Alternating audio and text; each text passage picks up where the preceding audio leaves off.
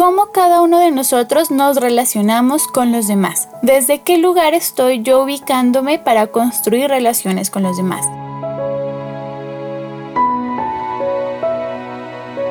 ¿Alguna vez has estado en una relación que te hace daño o una relación en la que ya no te gustaría seguir, no te gustaría estar, no es lo que tú necesitas o no te brinda la confianza o la seguridad que te gustaría tener?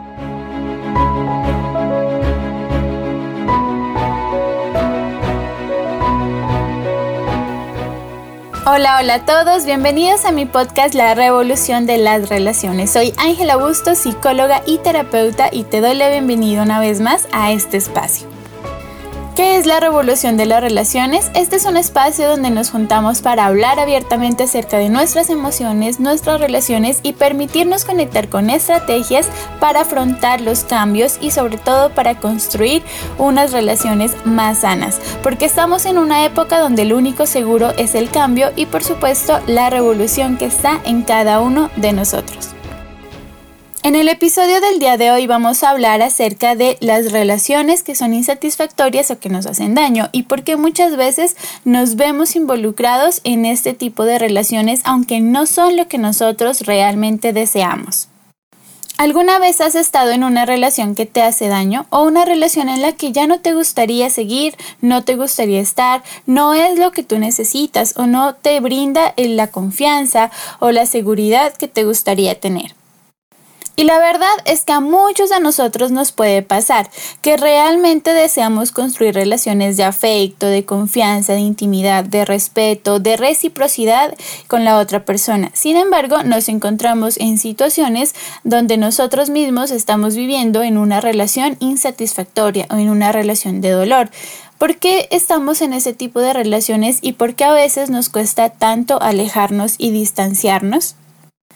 Bueno, es importante tener en cuenta que esta es una situación muy compleja. Realmente hay muchos factores involucrados, desde heridas traumáticas de relaciones del pasado que no han sanado, por ejemplo, traiciones, engaños, también heridas en la relación con nuestros padres, y terminamos viviendo en el presente los efectos colaterales de esa experiencia, al sentir que es difícil confiar, al sentir de pronto suspicacia ante las intenciones de los demás, sentir que los demás pueden ser peligrosos o amenazantes, o podemos caer en conductas de control de la otra persona. Por ejemplo, desear saber a toda hora qué está haciendo, dónde está, intentar controlar con quién habla, con quién no habla y este tipo de conductas generan una mayor ruptura en las relaciones. O también podemos caer en la completa indiferencia y apatía, sentir que no necesitamos a nadie.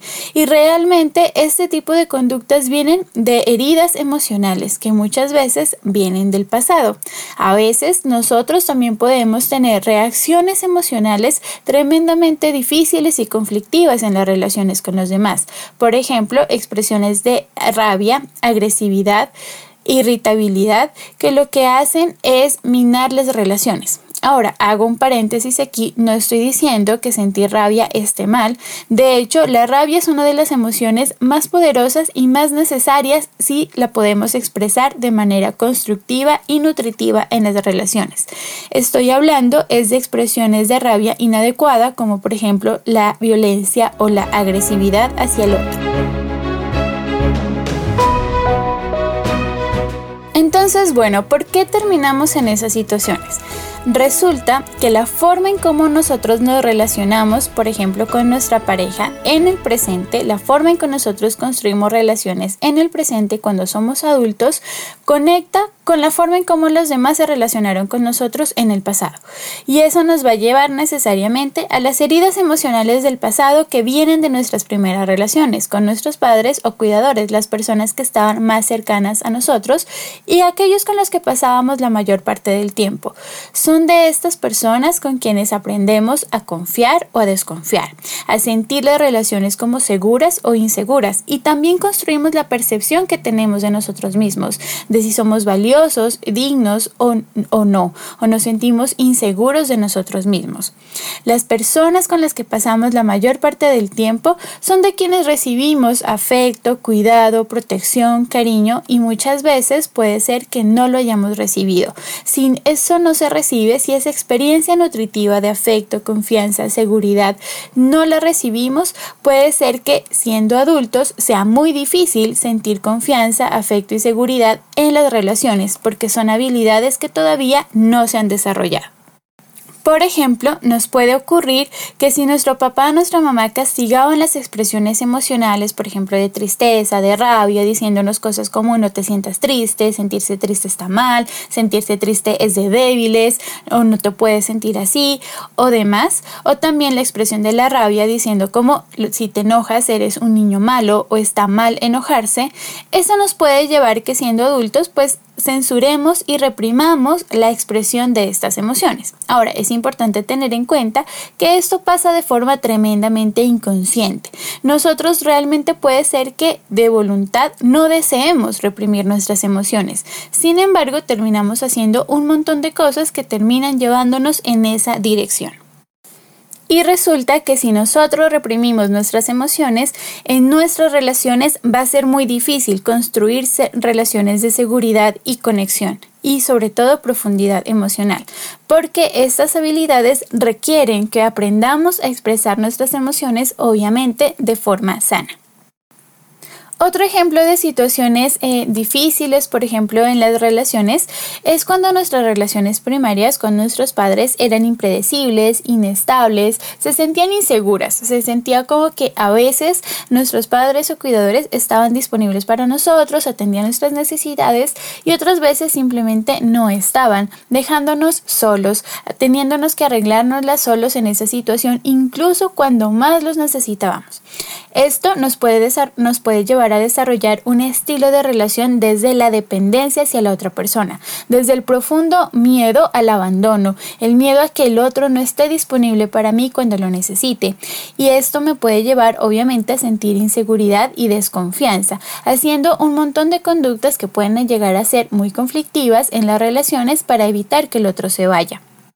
Conductas como cuáles puede ser que desde la dependencia me lleve a ser tremendamente complaciente con los demás, a buscar satisfacer las necesidades de los demás todo el tiempo. Sin embargo, esta puede ser un estilo de relación conflictivo porque el buscar satisfacer las relaciones de las necesidades de los demás todo el tiempo me puede llevar a mí a desconocer mis propias necesidades, a desconocer lo que yo realmente necesito y cómo puedo satisfacerlo.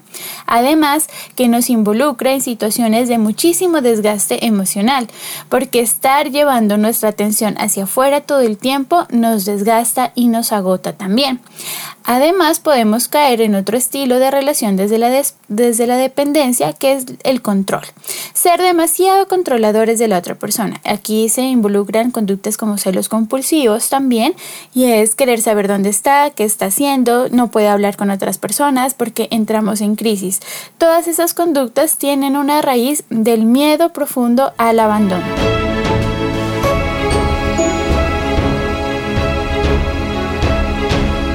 Y es un miedo que conecta con el pasado, porque en esas primeras experiencias de relación fue algo que ocurrió. Pudimos quedar abandonados a nuestra suerte sin tener a alguien a quien recurrir, sin tener a esa figura de apego sana que nos ayude a satisfacer nuestras necesidades cuando más lo necesitábamos.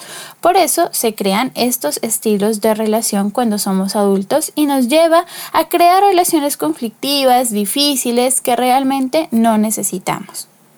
Entonces, aquí es importante hacernos esta pregunta. Bueno, ¿cómo cada uno de nosotros nos relacionamos con los demás? ¿Desde qué lugar estoy yo ubicándome para construir relaciones con los demás? Puede ser desde la dependencia, desde la inseguridad, desde el miedo profundo al abandono o también desde la apatía, la indiferencia, el sentir que no necesitamos de nadie. Todas estas conductas son expresiones de heridas del pasado, donde estas personas de apego a las que más necesitábamos nuestros padres o cuidadores no estuvieron accesibles, no estuvieron disponibles cuando más los necesitábamos. Y esto se repitió una y otra vez, hasta que cuando somos adultos construimos un estilo de relación bastante particular, haciendo algunas cosas que, como les decía, pueden llevarnos en una dirección en la que realmente no queremos ir. Las heridas que no se ven son las heridas que más nos duelen. Para comenzar a construir algo diferente es importante comenzar a observar esas heridas que están presentes. Pueden ser heridas en la incapacidad para confiar, en conectar con los demás, en sentir seguridad, en identificar y expresar nuestras necesidades y emociones, en recibir y acoger las necesidades y emociones de los demás, por decir algunas heridas. Ahora, podemos hacernos las siguientes preguntas para comenzar a rastrear en qué punto cada uno de nosotros. ¿Confías abiertamente en los demás? ¿Construyes relaciones de conexión y profundidad emocional? ¿Te sientes segura de ti y de las relaciones que construyes? ¿Identificas y expresas tus necesidades y emociones? Estas preguntas es solamente para que comencemos a tener un panorama general. Pueden existir obviamente otras heridas mucho más profundas que es importante explorar y si cuentan con un espacio terapéutico lo ideal es poder hacer esta exploración en ese espacio para desarrollar justamente las habilidades que nosotros necesitamos. Por ejemplo, si yo siento que para mí es difícil confiar en los demás, probablemente necesite desarrollar mi habilidad para confiar, para sentir seguridad o para sentir conexión ya dependiendo, cada uno de nosotros vamos a tener heridas diferentes, por lo tanto necesidades distintas.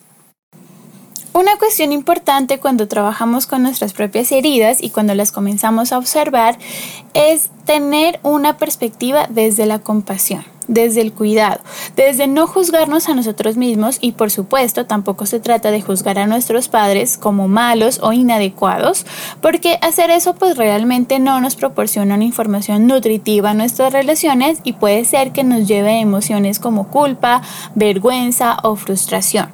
La intención de observar nuestras heridas es también poder observar el potencial. Cada herida lleva consigo una necesidad.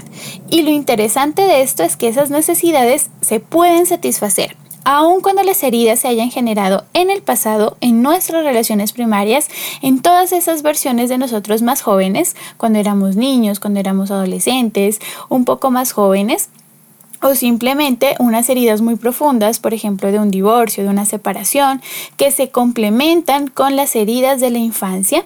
Lo importante de esto es observar como un potencial de sanar. Cada herida tiene una necesidad. Por lo tanto, en el presente, nosotros podemos desarrollar las habilidades que necesitamos para satisfacer esa necesidad.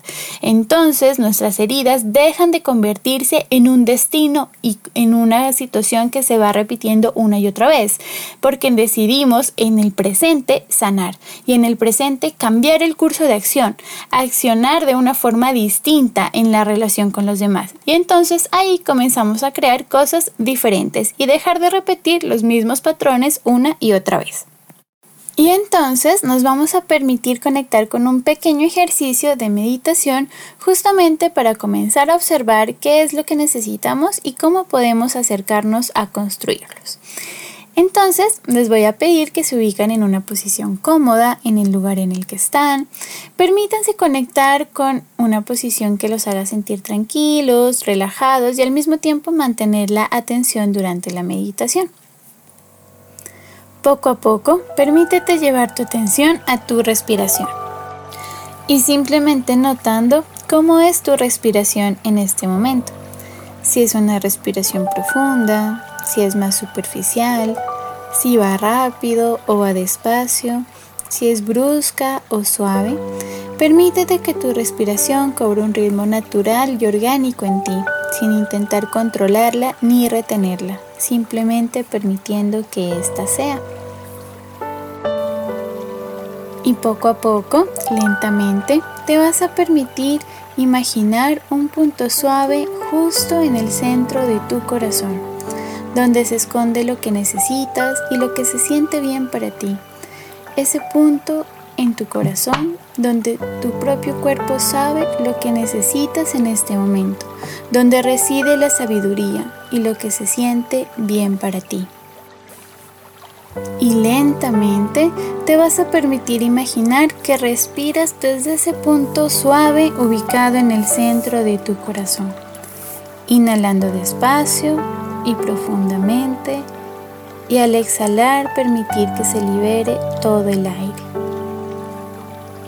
Una vez más, inhalando despacio y profundamente y al exhalar permitir que se libere todo el aire.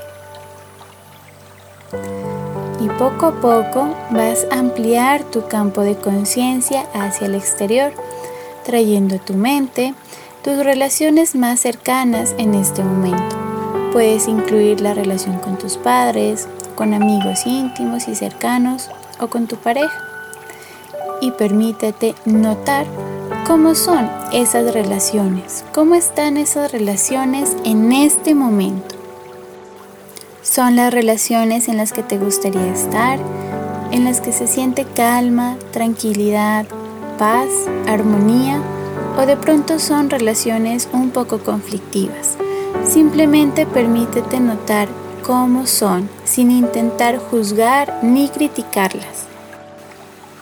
Solamente las estás observando. No tienes que hacer nada más. Permítete notar, observar cómo son esas relaciones en este momento. Ahora Permítete notar conectando con ese punto suave ubicado en el centro de tu corazón, donde se esconde la sabiduría y lo que tú necesitas. Permítete notar y observar si sientes que necesitas cambiar algo en estas relaciones para procurar tu bienestar. Permite que la respuesta vaya surgiendo de forma natural y orgánica sin intentar forzarte ni presionarte simplemente escuchándote y observándote a ti mismo en este momento, observando lo que tú misma necesitas aquí y ahora. Permítete que esta respuesta vaya surgiendo de forma natural y que la pregunta quede resonando en ti. ¿Qué resuena en ti cuando te preguntas qué sientes que necesitas cambiar en tus relaciones en este momento?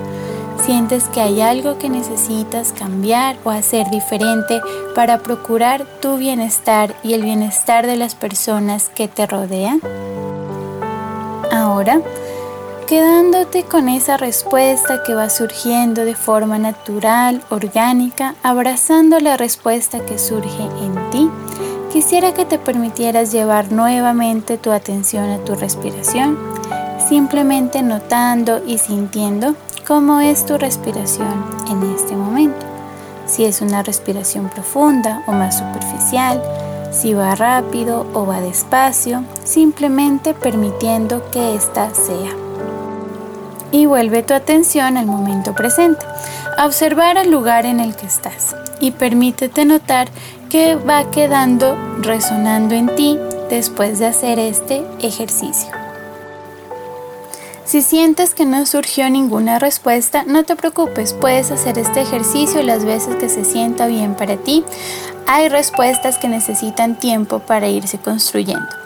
Es importante que tengas en cuenta que la respuesta nazca de ti mismo o de ti misma, no desde lo que te gustaría que los demás cambiaran, sino desde lo que sientes que tú puedes hacer diferente para construir esa paz y esa armonía o esa tranquilidad o esa conexión o lo que tú sientes que necesitas en tus relaciones.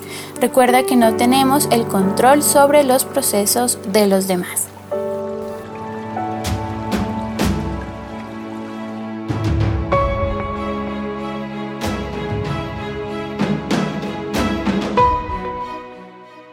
Bueno, así llegamos al final de este episodio. Me encantó haber compartido este conocimiento, estas reflexiones con ustedes. Me gustaría muchísimo que sigan apoyando el, espacio del podcast. Si les gusta, recuerden compartir el episodio en sus redes sociales o en sus grupos de WhatsApp para que más personas puedan unirse a este espacio y puedan también seguir construyendo las relaciones armoniosas, en paz y en tranquilidad que desean. Además, los voy a invitar, por supuesto, a mi página de Instagram. Me encuentran como Ángela B. Psicóloga. Les voy a dejar los links en la descripción. Y allá van a encontrar muchísimo contenido también que les puede ayudar. Trabajamos temas de relaciones, de emociones, de cómo construir mejores relaciones con nosotros mismos y con los demás y también aprender a expresar y regular nuestras emociones. Y finalmente los invito a que se unan a mi newsletter, a mi blog.